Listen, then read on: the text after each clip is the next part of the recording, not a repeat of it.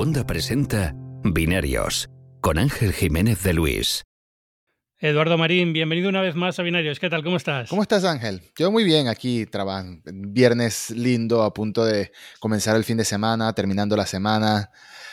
Ah, con ganas de descansar un poco, la verdad. Ha estado movidita la semana. Mi semana está muy bien porque he ido a Nueva York, que es como lo, que, mejor que puede pasar en la vida, ¿no? Ya vi que estuviste comiendo tu pizza favorita. Por supuesto. Parada obligatoria. Parada obligatoria. ¿Sabes que tengo una espinita clavada con esto? No sé si hemos hablado alguna vez en, em, aquí en Binarios. Tengo una espinita clavada con el tema de la pizza en Buenos Aires. Porque la vez que fui no pude probar nada bueno de pizza en Buenos Aires. No sé por qué. No, fue una tontería, sabía que habías venido. Sí, fui, fui de em, Voy a decir luna de miel, pero no fue exactamente luna de miel. Hicimos como muchas lunas de miel muy pequeñitas cuando nos casamos.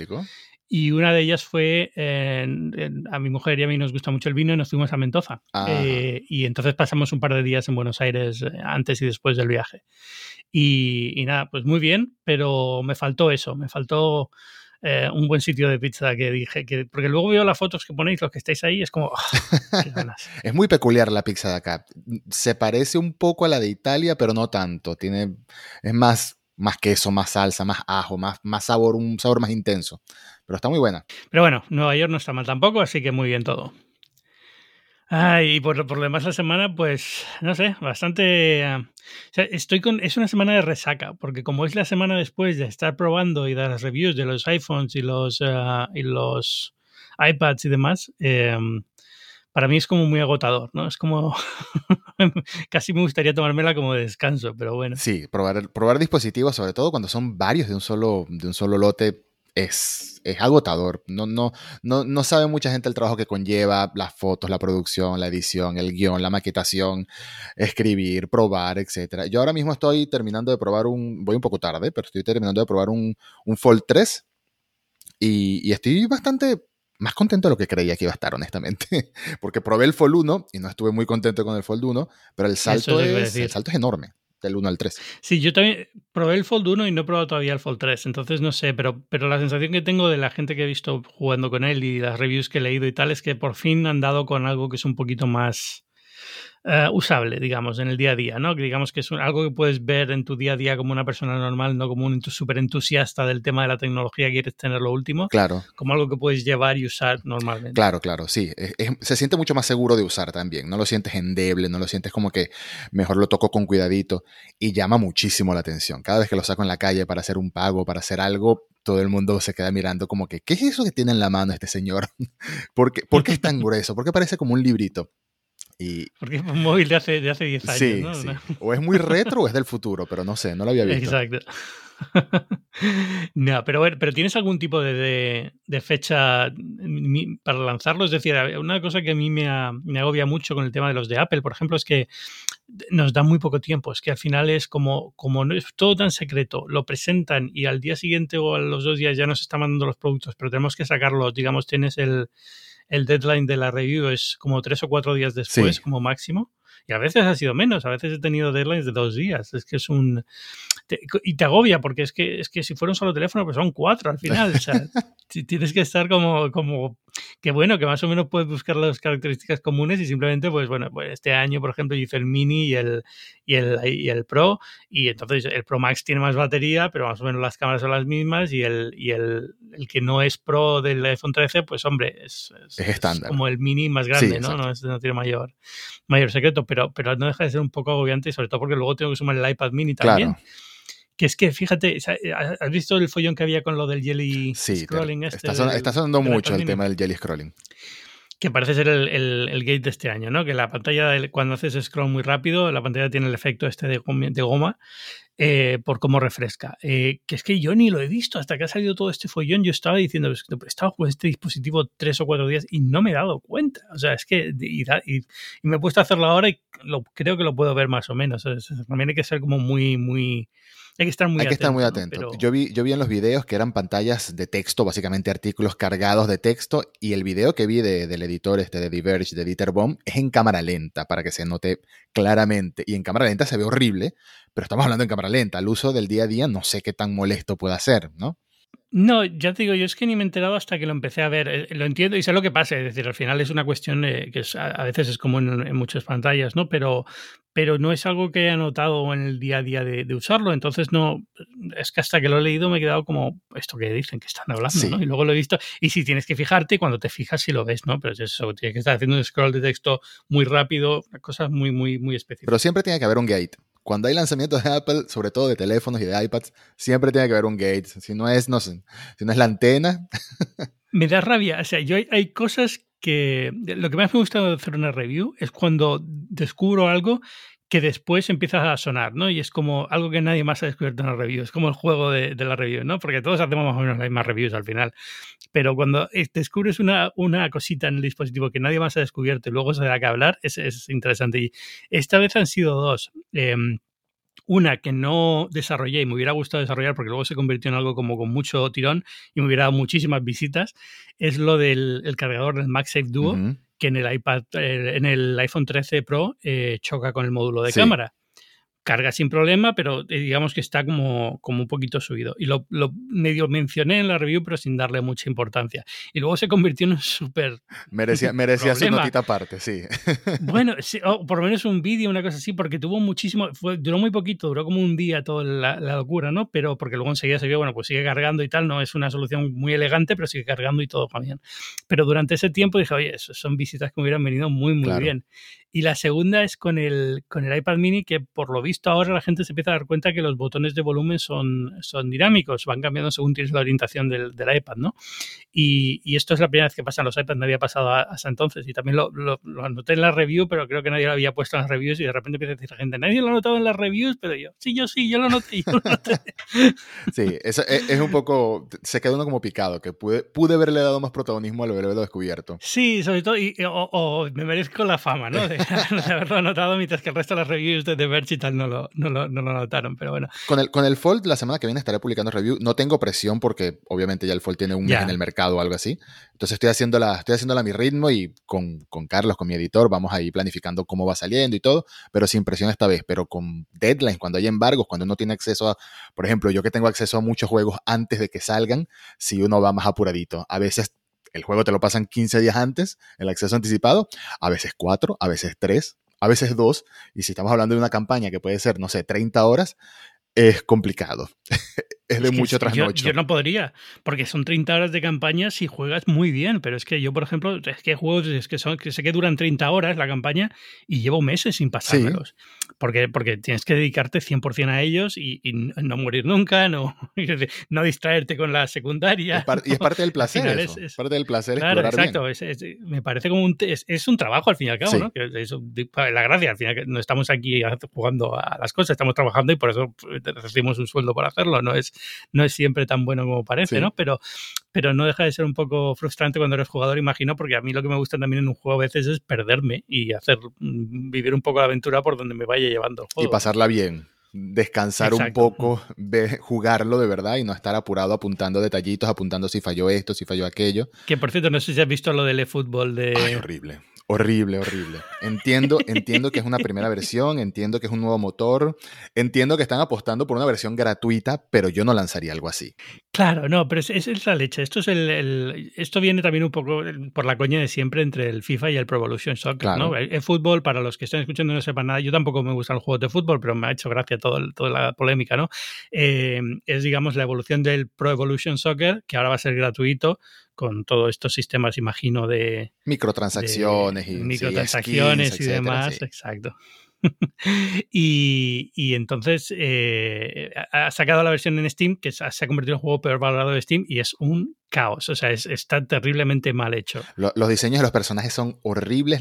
cuando hay memes, hay memes de todo tipo. Hay memes de personajes cayendo en el, en el césped y que se hunden, se, se, trasplantan al interior del césped, como que se entierran por completo las caras de los personajes, las caras de Ronaldo. Caras, es que la cara de Messi. sí, sí, Imagino que es en esa captura concreta, que luego durante el juego no están tan mal, pero es que esas capturas son... ¿Te acuerdas de cuando el Assassin's Creed también Claro, el Unity, el de Francia, que se le iba el rostro, quedaban los ojitos flotando. Exacto. Sí, esas cosas suelen pasar, pero no deberían pasar las empresas de este tamaño, ¿no? Y en el caso de eFootball, que está saliendo al mismo tiempo básicamente que el FIFA 22, que es su competidor directo y que el mayor atractivo del eFootball es, hola, soy gratis, juégame gratis y tengo ligas incluso siendo gratis, no le hace nada bien. La gente va a seguir con su fútbol, con el FIFA, que tiene el foot este, que, que es bastante adictivo, tengo entendido. Yo tampoco soy muy de juegos de fútbol, pero me mantengo al tanto de las novedades. Sí, sí. A mí e, esto es lo que me pasa, ¿no? Que, no es un juego que me guste porque no juego a fútbol, ni en la vida real, ni en, nunca me han gustado los juegos de fútbol. Más de los más estratégicos, hace muchos años que jugaba a los estratégicos 100%, pero, pero estos que son de, jugar al fútbol, digamos, no, no me... ah, los Football Manager. ah, eran buen, Sí, Football Manager, todos Eso sí, eso sí, me gustaban a mí también. Claro, pero porque era más la parte de, manejar el club, ¿no? no de manejar los, los jugadores. Pero bueno, pero me, ha hecho mucha gracia y me hace, me gusta porque son las típicas eh, tonterías estas del mundo de videojuegos que tampoco a nadie le importan más allá del mundo de videojuegos, pero son, se convierten en memes muy rápido. Sí, sí, sí, claro, claro. bueno, quitando esto, la semana, es que al final lo que ha quedado con esta semana es casi casi Amazon y poco más. Sí, Amazon que presentó. ¿Qué te ha parecido? Eh, interesante y raro. Es, creo que esas son las dos palabras para definirlo. El robot, por supuesto que tenemos que hablar del robot Astro. Ya, ya de por sí tenían esta, esta idea de esta cámara voladora, ¿no? Esta cámara, el Ring, el Ring Always Home, que era una idea absurdísima, pero se ve que eh, Amazon está apostando fuerte por la domótica, por los dispositivos de, de, casa, pues del hogar, de ¿Cómo es que era el, término este que se usaba mucho de Internet of Things? Bueno, hoy en día con estos dispositivos está más claro que nunca. Con Alexa, Alexa ha evolucionado muy bien a mi parecer, pero a nadie, a nadie le debe dar confianza la idea de tener una cámara persiguiéndote dentro de tu casa. O sea, ya de por sí con los Echo y con todos los dispositivos que uno tiene, a mucha gente que tiene paranoia, ¿no? Que tienen miedo. Yo ya acepté que mis datos están en todos lados, ya, ya que ya soy de ellos, ya soy, soy de los asiáticos y soy de Facebook y soy de Amazon y soy de Google. Ya, ya me, me resigné al respecto, pero mucha gente no le tiene confianza. Ahora, la idea de que un robot de mil dólares, que de paso tienes que pagar mil dólares, bueno, mil dólares si lo compras antes, ¿no? Si lo compras en el day one, si no, son mil cuatrocientos dólares. De paso tienes que pagar esta cantidad de dinero por un robotito que te va persiguiendo y que cuando ves el video, el video de presentación, parece curioso, pero al mismo tiempo lo que es una versión miniatura de Wally inútil, porque al final eso de que vigila, yo me imagino un ladrón entrando en una casa, que aparezca este robot y te voy a perseguir mientras vas llevándote las cosas. No tiene, no tiene mucho sentido, no sé cómo serán los ladrones en Estados Unidos, pero en Latinoamérica no creo que sobreviva mucho este robotito dentro de un hogar. No, es que para eso, por un perro de verdad, quiero decir, al final algo más hará, ¿no? Pero, pero el, el, el, concepto en sí es un poco absurdo porque no deja de ser... Em, estos son productos que van dentro de lo que tú has comentado que se llama Day One, que es un poco como lanzan una versión como medio de prueba a ver si funciona antes de lanzar un producto comercial definitivo, ¿no? Y, y entonces, eh, e, este concreto Astro, que es, es el que va con ruedas, pues no deja de ser un eco show, es decir, las pantallas inteligentes que ya tienen con ruedas que te siguen por la casa, ¿no? Y una cámara que sube o baja para, para videoconferencia. Pero es que me hace gracia porque la cámara sube, pero la pantalla sigue estando abajo, con lo cual si vas a hacer una videoconferencia, o estás mirando la cámara o estás mirando la pantalla, pero si no va a quedar muy raro, ¿no? O sea, es, es como muy, muy, muy extraño, ¿no? No sé, es muy experimental, curioso, pero al mismo tiempo, ¿de verdad necesitas ruedas en una...? Es que creo que la otra opción que tienes es que puedes ponerle una bebida encima y te la lleva una, una cuarta en la casa. Justamente te quería comentar eso. El final del video de presentación, cuando le lleva la bebida a la, a la, chica que está en un sofá, dije, bueno, me lo has vendido. Eso sí me lo vende. Me lo pones más barato y que me lleve la cerveza o me lleve la gaseosa, que me lleve el agua al sofá mientras estoy jugando con la PlayStation. Perfecto, ahí sí, ahí sí, pero tienes que aprender a abrir la puerta de la nevera primero, ¿no? Por supuesto. Yo creo que está, está, más pensado para que, para que tú la mandes a buscarte algo y alguien más en la casa se lo ponga encima y te lo lleve, ¿no? Es un poco como... Es un poco, es un poco extraño, de verdad. Lo que sí me llama la atención es que parece como una primera apuesta voy a, quizás no lo sea, pero me parece como una primera versión de algo que podríamos ver en 20 años real o de en 10 años incluso, de verdad un robot dentro de la casa de los hogares como asistente. La idea de que ayude a la gente mayor creo que es un buen gancho, al menos de publicidad. La idea de que eh, le haga recordatorios, de que le, lo ayude por la casa eh, mencionándole cosas, llamando, etcétera. Y, bueno, supuestamente en caso de emergencias puede responder y, y llamar a las autoridades, llamar a una ambulancia. Quizás por ahí hay un gancho, pero como una promesa futuro. Es muy débil. Es que piensa que llevamos con esta idea de que, que comentas de que robots de ayudas domésticos desde, desde hace tres décadas, fácilmente, dos décadas, y no acaban de... Vale que ahora es más fácil, ¿no? Es decir, ahora ya tenemos los ingredientes como más desarrollados, ya tenemos sistemas de visión bastante buenos, eh, tenemos mejores motores, tenemos mejores eh, robots que se mueven de, forma mejor alrededor del mundo, ¿no? Navegan mejor el mundo real, pero, pero no deja de ser un poco, un poco ciencia ficción. Es decir, esto a, lo mejor Tesla va por mejor camino aquí, a pesar de que su robot también es como de coña, ¿no? O sea, una persona disfrazada. bueno, para empezar, una persona disfrazada, pero, pero que decir, digamos, el modelo que han presentado virtual, ¿no? De cómo se supone que será. Pero, pero aún así no dejan de ser como productos que yo no tengo de todo claro que la gente quiera dejar de hacer todo. Es decir, ah, no sé, esta, esta idea de antropomorfizar, ah, me salta la palabra antropomorfizar eh, los robots o darles forma de animal, o sea, que sean como un perrito o una cosa así, yo no acabo de entender del todo porque parece como muy limitada comparado con hacer robots como muy específicos para tareas muy concretas, ¿no? es decir, no, no, has, no, has, hecho un robot aspiradora que parece una cucaracha, has hecho una cosa redonda que va por la casa y va, aspirando y se acabó. Sí, sí. Un poco, no sé, pero, pero bueno, en fin, es, es divertido, o sea, a mí me ha parecido divertido por la foto y por, por, lo que se hace, pero al mismo tiempo como un aparato bastante inútil. Bastante inútil y costoso además, pero no, no te niego que quisiera probarlo. Y que los propios ingenieros, por lo que se ha filtrado, dicen que no funciona, que es que se cae por las escaleras. Sí, no funciona muy bien. Suicidio. y al final del día también se recarga de una base como rumba, así que es como una rumba con una pantalla y una cámara arriba, básicamente. Pero que no te aspira a la casa, que por lo menos la rumba te aspira a la casa. y que, bueno, pues hace algo útil, ¿no? Pero, pero este es como, bueno, pues no sé, es, y vas a tener, porque la persona que compra esto también tiene una rumba en casa. Debes tener cinco bases de carga a la que van todos los robots a cargar. Sí. es un poco, no sé. No, acabo de entender muy bien el, el, el, objetivo, pero bueno. Es decir, que experimenten, ¿no? La gracia de los productos estos de Day One de Amazon es esta, que son más experimentales y bueno, a lo mejor algo chulo sale de aquí y ya está, ¿no? Eh, el, el, drone con cámara es lo mismo, al final, el Ring Security Camera este, que al final es un drone que va volando por dentro de la casa, me parece también un poco como... Ese me parece un poco más problemático por la simple idea de que no te vea y choque contigo, de un golpe en la cabeza volando es un poco más absurda esta idea, la verdad. Bueno, pero es que no, creo, no creo que esté pensado para volar cuando hay gente en casa, sino para cuando te vas de vacaciones, una cosa así. Pero es que pon cinco cámaras, que te va a salir más barato que esto. O sea, pones cinco cámaras fijas. Y vas a tener más visión. más barato que esto, que vuela cinco minutos y se queda sin batería y espérate que no se choque con algo en la casa. Y entonces ya no tienes cámara hasta que vuelves de vacaciones, ¿no? es, es, son ideas como muy raras, pero, pero bueno, son divertidas. Ring lo está haciendo muy bien en general. ¿eh? Ring es la empresa que compró Amazon que este producto forma parte del catálogo, pero bueno, son sobre todo videotimbres y cosas así. Y la verdad es que están, están muy bien.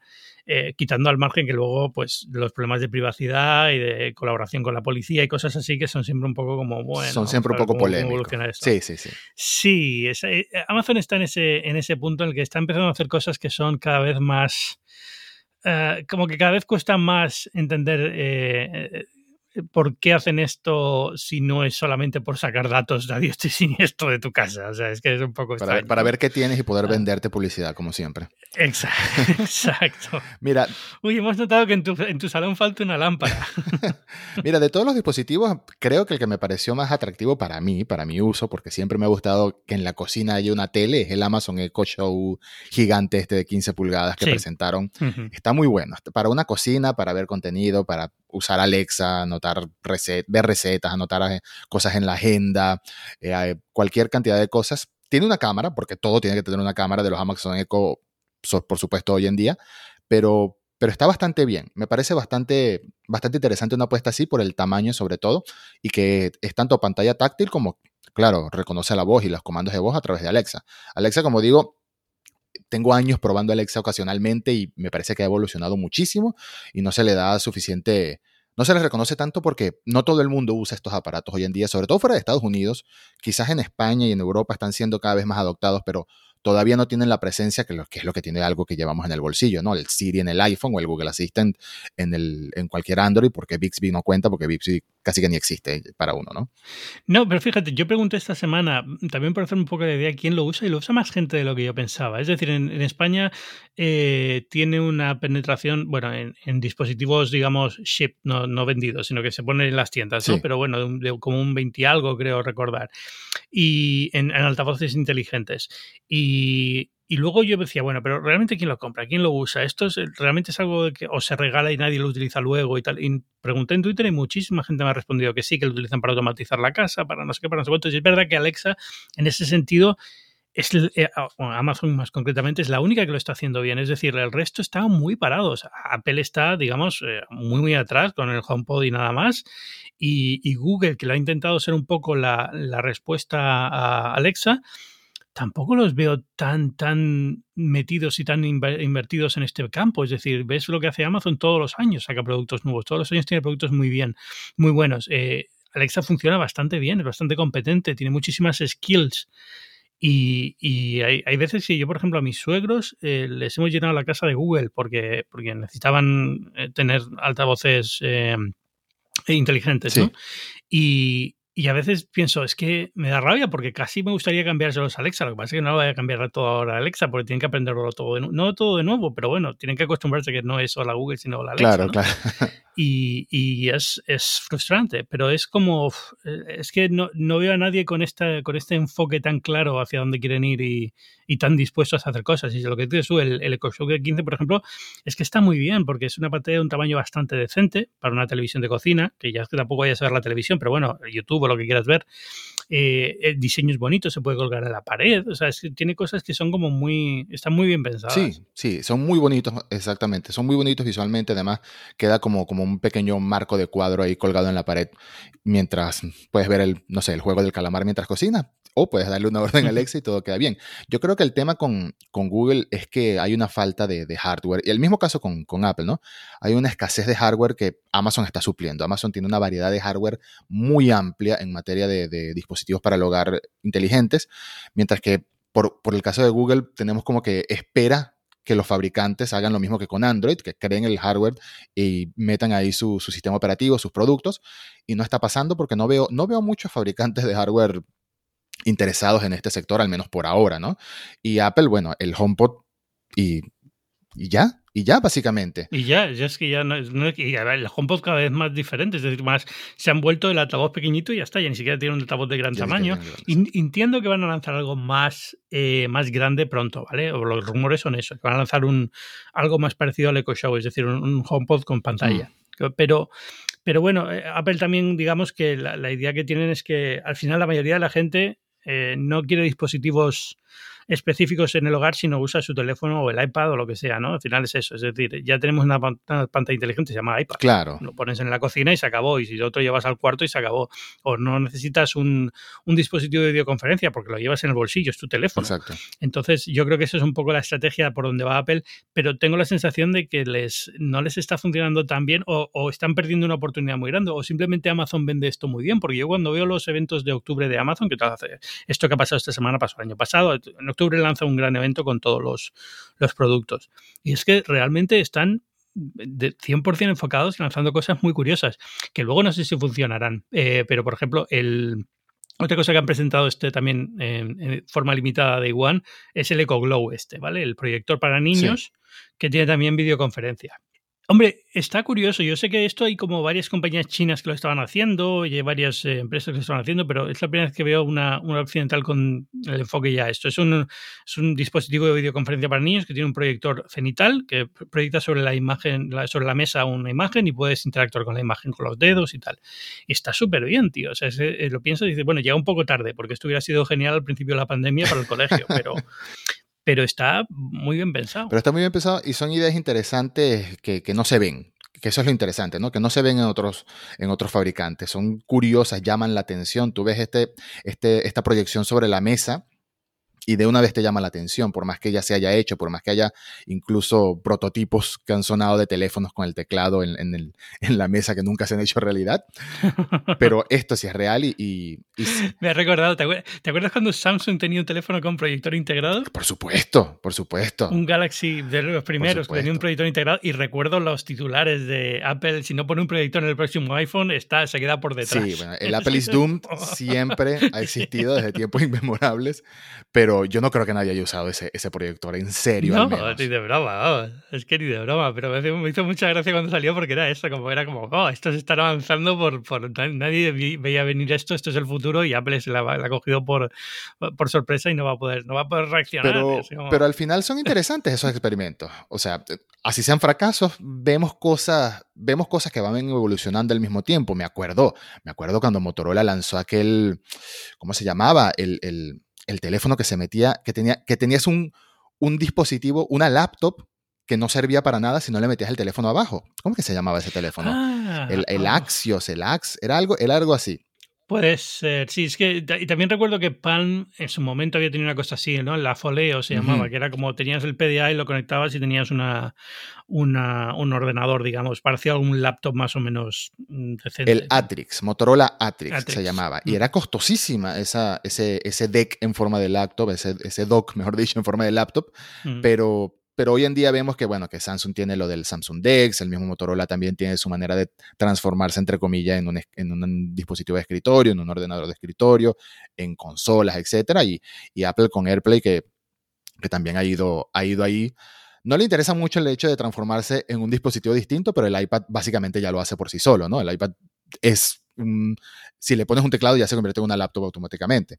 Así que Sí. son como que vemos que en 10 años van cambiando y, y hoy en día la evolución va, va mucho más rápido. No creo que, que veamos a más compañías lanzar robotitos con ruedas. No veo a Apple lanzando un iPad sujeto a una rumba que te persiga por la casa. No lo veo sucediendo, pero, pero quién sabe qué ideas en materia de domótica vamos viendo. Lo que sí es que hoy en día Amazon me parece que está en la delantera en este sector. Sí, y, y ¿sabes lo que he hecho en falta en Amazon ahora? Que volviese a intentar algo con un smartphone.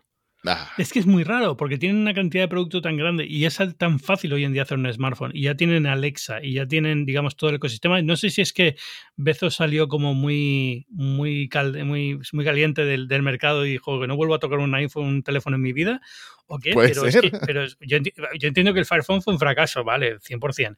Pero hombre, yo creo que ya hoy en día, viendo cómo está evolucionando las cosas, dices que poner un teléfono barato eh, fabricado por la compañía china de turno mm, y lanzarlo como un teléfono Amazon con Alexa integrado ya no sería tan difícil, ¿no? Lo pones a un precio bueno y oye, claro. que funcionaría, yo creo. Y ¿no? con el tema, y con- incluso con el tema de los juegos, ¿no? Porque Amazon ya está desarrollando sus propios juegos. Lanzó esta semana su primer MMO, este New World, que se llama. También tienen un mercado ahí que está, que está latente. Tienen el interés en hacer videojuegos y dónde juega más la gente hoy en día en los teléfonos. Por más que nos gusten las consolas, nos gusten los PCs, etcétera, en los smartphones es donde más se juega. Y, y hay como un potencial ahí que no, que no tienen interés aparentemente. Sí, es, es extrañísimo porque yo creo que les encaja perfecto ahora mismo. En su momento Fire Phone fue una locura, pero ahora mismo un teléfono no, no tan loco como el Fire Phone que tenía pantalla 3D y cosas así, no, un teléfono lo más simple del mundo. O sea, el teléfono que te puedes imaginar que saca Amazon Basics, ¿vale? y, y unido a Prime y unido a cuatro cosas que tienen, a Prime Video y estas cosas, y oye, es que yo creo que vendería bastante bien, sobre todo si es un teléfono muy, muy barato, que es que aquí en Estados Unidos, por ejemplo, no hay un mercado de teléfono barato tan grande como lo hay en Europa o en, o en América Latina, Claro. ¿no? Que aquí como está muy dependiente del operador y iPhone tiene tanta potencia y tal, eh, digamos que el, el mercado de estos móviles de menos de 100 dólares y tal no existe del todo. Está muy subvencionado por el operador y son teléfonos un poco más caros. Pero, pero yo creo que Amazon ahí podría hacer un, dar un golpe en la mesa o lanzar un operador virtual y ligarlo a Mm, eso. ¿no? eso sería una Un buena idea. mesa, porque- Claro, es que al final, además, es que entra perfectamente. Un Amazon Prime que sea operador virtual, se llama Amazon Prime y es operador de telefonía virtual y va todo más o menos incluido el mismo paquete de servicios mensual. Y es que es casi, casi, vamos, 100% encajaría en la forma de hacer las cosas, ¿no? Casi a lo mejor el problema que tendrían es. eh, es con monopolio y con temas de regulación, pero vamos, eh, lo veo como que le falta, le falta el móvil en un catálogo que por lo demás tiene todo.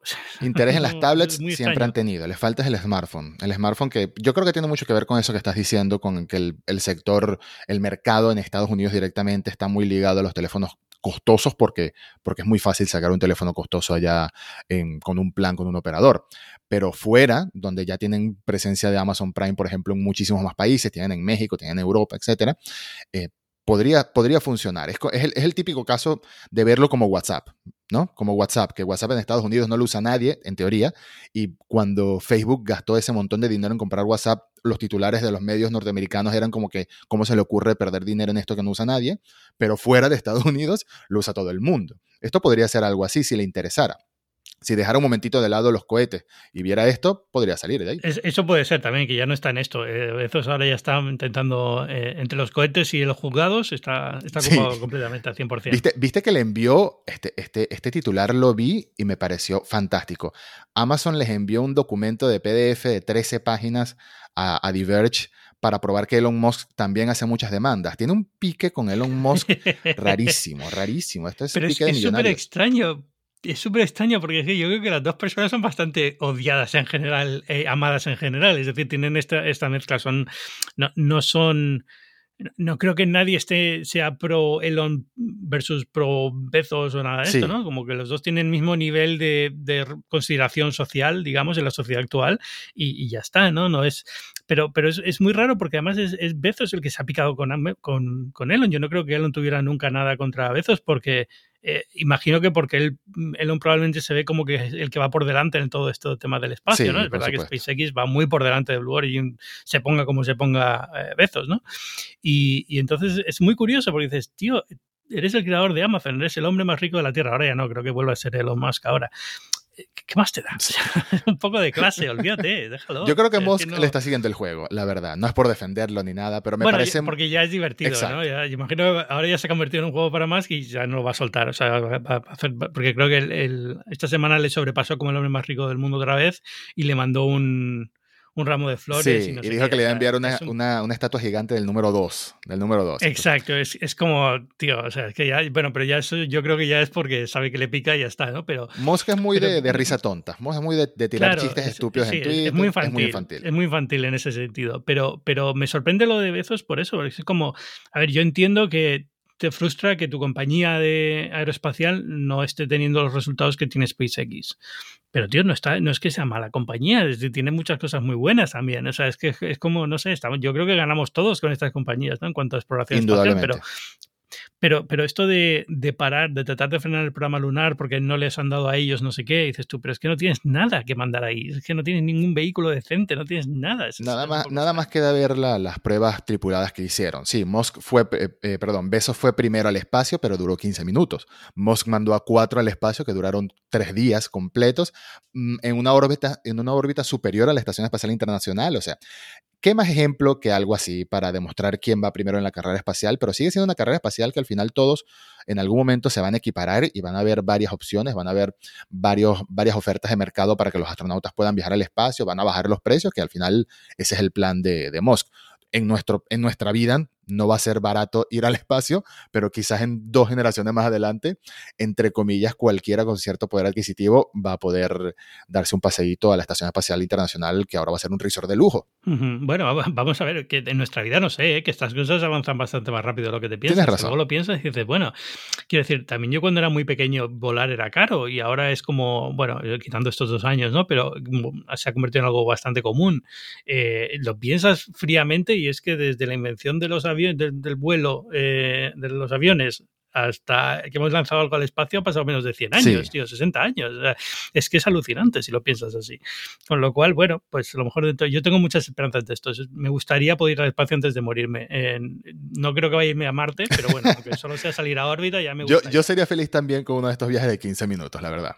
No me importa. 15 Exacto. minutitos con Richard Branson ahí pegando gritos adelante en el asiento de adelante, también soy feliz, viendo, viendo la Tierra desde afuera, ¿no? Eso es, que quiero ver la Tierra desde fuera, pero, pero vamos, eh, que tampoco me importa esperar un poquito más. No quiero ser de los primeros, no quiero. que- eh, que- quiero que sea algo bastante rutinario, normal y lo voy a hacer y se acabó, ¿no? No quiero tampoco nada, nada loco, pero, pero bueno, sí, sí me gustaría y creo que sí voy a poder, vamos. Sí. Eh, si, si las cosas siguen más o menos el, el curso actual, que nunca se sabe. Yo, yo lo de las dos generaciones lo decía más que todo por el, por el precio, ¿no? Por lo accesible que pueda ser, lo mucho que pueda bajar el precio. Creo que hoy en día se maneja la posibilidad de que SpaceX está manejando 50 millones de dólares por boleto, que es bajo en teoría para lo que cuesta viajar al espacio, para lo que cuesta lanzar un cohete, pero sigue siendo muy alto para la persona común, para el, mortal, ¿no? Entonces, a eso más que todo me refiero, que se llegue a un precio que de verdad sea accesible para todo el mundo. Em, y bueno, eso va a ayudar mucho el, el próximo, la próxima nave espacial de, de SpaceX, que pueden viajar hasta 100 o 200 personas, es el plan, ¿no? Sí, sí, el, el- el, eh, me saldrá el nombre, El- Starship. pero no. El Starship, Starship. Pero, pero sí, sí, a ver, o sea, y creo que la idea también es eh, us- usarlo para vuelos, digamos, internos terrestres, es decir, saltar al espacio, pero para aterrizar en Australia, lo que sea. Claro. ¿no? Pero, pero, a ver, eh, yo creo que lo veremos barato en algún momento. Barato entendiendo que no es algo que vayas a poder hacer todos los años, sino bueno, eso como, mira, tengo 65 años, tengo 75 años, eh, voy a hacer esta última locura antes de, retirarme a vivir mi vida tranquila y se acabó y, fuera. es, como, el, es, caro, pero es, es, como un lujo que te vas a permitir una vez en la vida. Sí, estoy de acuerdo. Ah, así que bueno, vamos a ver, a ver si sale. Eh, no sé, no sé qué queda por ahí. De Amazon queda muy poquito, porque realmente lo de Amazon, el autoproducto así grande que mostraron fue lo del reloj, que yo ni lo entiendo, ni entiendo muy bien por qué existe, el Amazon Halo. Y un router también. Bueno, el router está bien porque lo que han hecho por fin es eh, combinar el, el router Hero con, con, el, digamos, el sistema de alarma de Ring. Que creo que es la primera vez que empiezan a hacer por fin colaboraciones entre la Ring siempre la ha mantenido como una compañía aparte y por fin empieza a hacer colaboraciones, ¿no?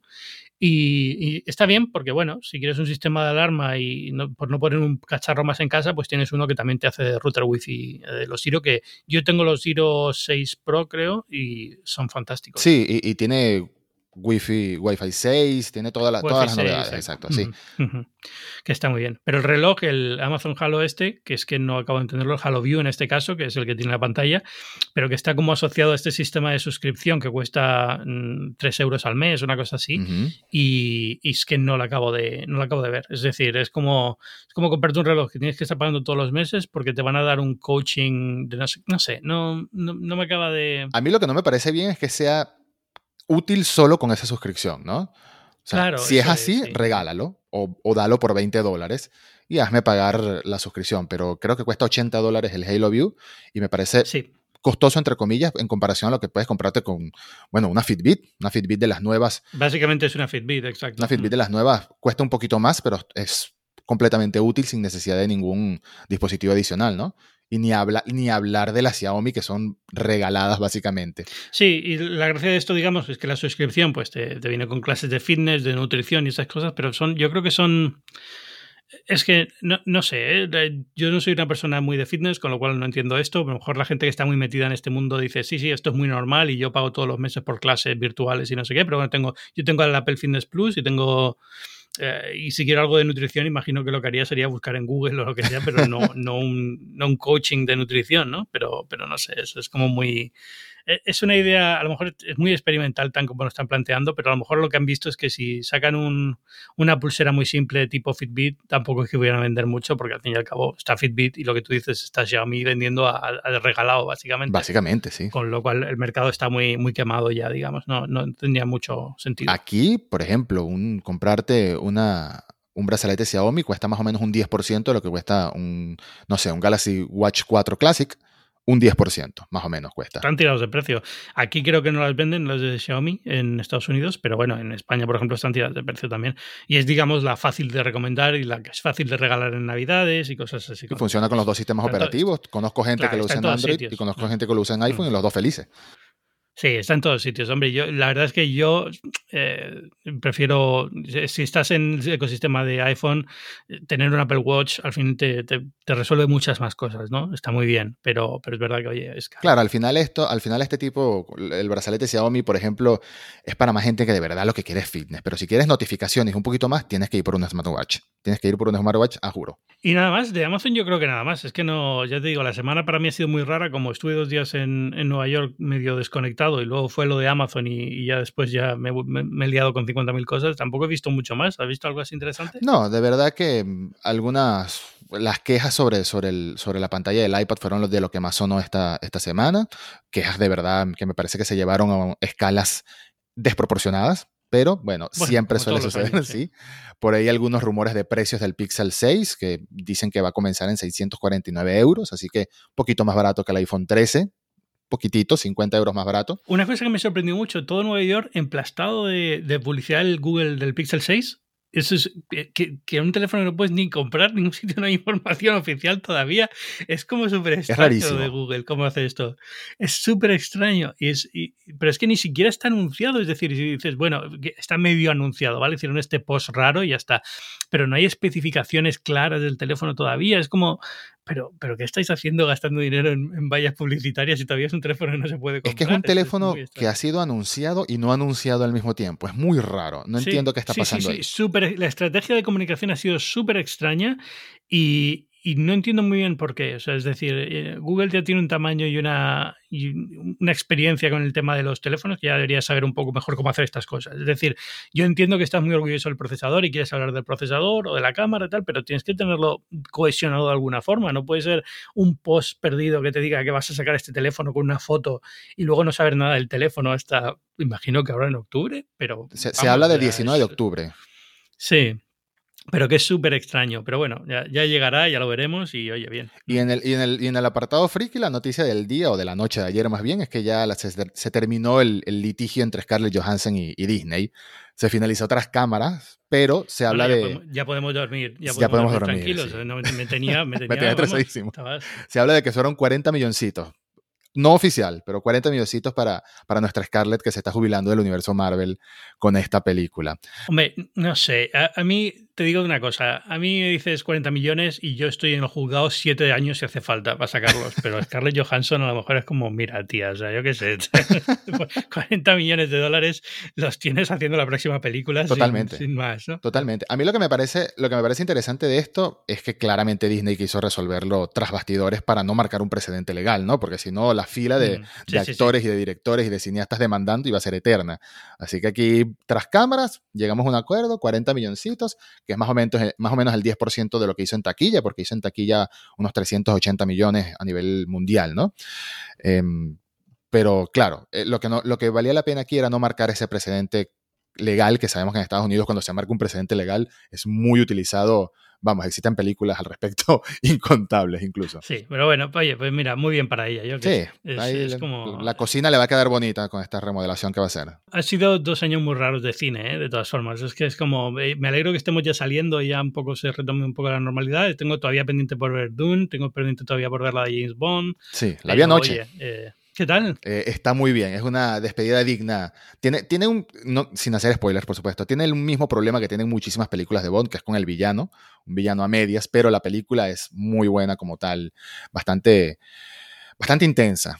Y me parece que es una despedida digna del, del Daniel Craig, del James Bond de Daniel Craig. De todas las de Daniel Craig, ¿dónde la pondrías? La pondría en segundo lugar después de Casino Royale, que es mi favorita. Casino Royale, que es la, única que yo creo que me, yo para mí es que es la única que realmente ha dicho, bueno, fantástico, porque el resto ha sido como muy genéricas de Bond, ¿sabes? No me han llamado mucho la atención, pero, pero bueno, está bien. No, la veré evidentemente, porque he visto todas y me encanta Bond, pero, pero bueno. Eh, no sé, a ver, si, a ver si convenzo también para mi mujer para ir al cine, que eso da un poco la, la batalla, porque claro, todas estas cosas es que pues eh, tengo ganas de ir al cine, pero al mismo tiempo está Georgia como para no ir al cine todavía, ¿sabes? No está la cosa como sí, por los casos de COVID aquí están enormes. Es, eh, Estados Unidos está haciendo estas cosas muy mal, tío. Es, una, pena, pero antes me iría a España a verla. no, comprensible, sí, sí. Estados Unidos todavía, incluso con la, vacunación masiva, que creo que ya son más de 200 millones de personas, ¿no? Sigue habiendo mucha gente pero... reacia Claro, y todavía sí hay mucha gente vacunada, pero va por zonas, ¿vale? Y entonces aquí en el sur, en Georgia, todavía están en torno al 63%, 64% de vacunados, eh, los casos son muy altos, la gente que no se ha vacunado realmente es que no quiere vacunarse, con lo cual es, es, un, es un drama. Y, te, quita, mi mujer está embarazada de ocho meses, ah, igual tampoco estamos para regar tonterías, estamos vacunados, pero, pero bueno. Pero, pero la cuestión es, eso, es que se te quitan un poco las ganas de hacer, de ir al cine y de ir a restaurantes por eso, porque dices, bueno, es que jugármela ahora a, cuando ya por fin digamos que se está viendo todo al final, la luz al final del túnel y tal, pues en España que los casos están bajos, sí, pero aquí, no sé, a lo mejor, a lo mejor voy, ¿eh? porque ya te digo, tengo muchas ganas, no voy al cine desde hace tres años. no, y poco a poco los números van levantando, porque si ves Duna, que todavía creo que no se ha estrenado en Estados Unidos, pero en Europa sí, ha hecho números interesantes y aquí también están haciendo James Bond, está haciendo en Latinoamérica, está haciendo buenos números. Entonces, poco a poco, el efecto Shang-Chi, yo lo llamo el efecto Shang-Chi. Shang-Chi fue la que hizo a la gente volver al, cine, al cine iba a decir, al cine. Eh, y poco a poco vamos viendo, vamos viendo más películas estrenarse con, con números interesantes. Así que el, cine está despertando después de que cerraran un montón de cadenas, incluso en Estados Unidos, ¿no? Un montón de cines. Aquí también cerraron muchos cines que tenían, cines de esos que tenían 60 años, 70 años, cerraron. Están quedando son las cadenas grandes nada más, por, dos años sin trabajo. Yo creo que aquí eso, eso pasó hace muchos años y ya no quedaban, antes de la pandemia, ya no, ya no quedaban salas muy pequeñitas aquí en Estados Unidos. Casi todos son multiplexes y alguna suelta por ahí en alguna ciudad muy concreta, pero ya está. no, es, es, eso es muy triste, pero es lo que ha ido pasando. yo, creo que en España también, en Madrid, recuerdo las salas emblemáticas pequeñas que había, ya quedan muy poquitas. Así que, bueno. Es, triste, pero es lo que hay. Lo que hay pero Sí, pero al final es, es, es, una experiencia concreta que es ver cosas en pantalla grande con palomitas y mucha música y al final eso es lo que, lo que te llama, ¿no? Y eso lo, que tienes es un multiplex porque las salas pequeñas de cine eran eso, pequeñas, claro. sobre todo. Entonces no te van a dar esa experiencia. Claro, claro. Sí. Bueno, eh, Eduardo Marín, eh, muchísimas gracias por venir esta semana a Binarios. Eh, la gente que quiera saber más de ti, escucharte más, ¿dónde puede hacerlo? por, por, favor, pueden seguirme en Twitter en arroba ed-marín y seguir el podcast Reboot, que lo pueden encontrar en cualquier plataforma, desde cuando.com, Spotify, a Pocket Cast, donde sea, hasta en YouTube. Reboot, podcast fantástico sobre actualidad de. Voy a decir geek, pero no sé si es una palabra que te parece como muy, muy peyorativa. Sí, cultura pop, geek, cine, series, etcétera, etcétera. Más, más, más friki. Pues muchísimas gracias. No, un placer siempre, Ángel. Muchas gracias por la invitación. Y ya sabéis que yo soy Ángel Jiménez de Luis y esto es Binarios, un podcast de tecnología semanal en el que hablamos de la actualidad y lo que se ha presentado. Eh, forma parte de Conda, una comunidad de podcasts independientes en español. Y nada, que nos escuchamos la semana que viene. Y por supuesto, si queréis saber más de mí, leerme más y estas cosas, pues en Twitter en arroba Ángel Jiménez y en el mundo.es, en el periódico, eh, para mis artículos de, de tecnología. Muchas gracias. Chao.